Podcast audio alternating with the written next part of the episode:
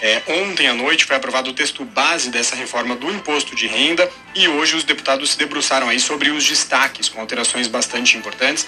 E depois, claro, esse processo, esse projeto ainda precisa avançar no Senado. A nossa reportagem ainda vai atualizar, claro, todas as informações sobre essa tramitação aqui durante o ponto final, mas tem alguns pontos importantes. Né? O Ibovespa, por exemplo, refletiu a aprovação desse texto base hoje mais cedo, abrindo em queda, porque era esperada ali mais reduções, uma redução maior do imposto de renda e da contribuição social sobre os lucros líquidos. E também durante agora à tarde, um destaque muito importante que foi votado, foi aprovado, é um destaque que reduz a taxação dos dividendos. Os dividendos são aquela distribuição dos lucros das empresas para os acionistas. Historicamente, essa taxação não existia, os dividendos eram isentos desde 95 foram taxados em 20% no texto base e depois esse destaque reduziu para 15%. Então são detalhes, são destaques muito importantes que vão alterando e mudando a forma aí desse texto base que a gente precisa acompanhar.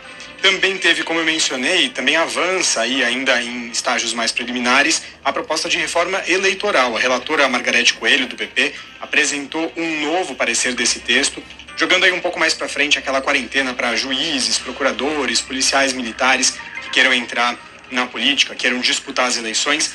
Caso essa proposta dela vá para frente, essa quarentena só valeria a partir de 2026, permitindo aí é, as próximas eleições ainda sem essa quarentena. É um ponto central. Os, os deputados acompanham muito de perto como que vai ser, como vão ser essas regras eleitorais a partir das próximas eleições e a gente, claro, vai seguir acompanhando. São dois projetos muito importantes que avançam aí cada um no seu ritmo no Congresso.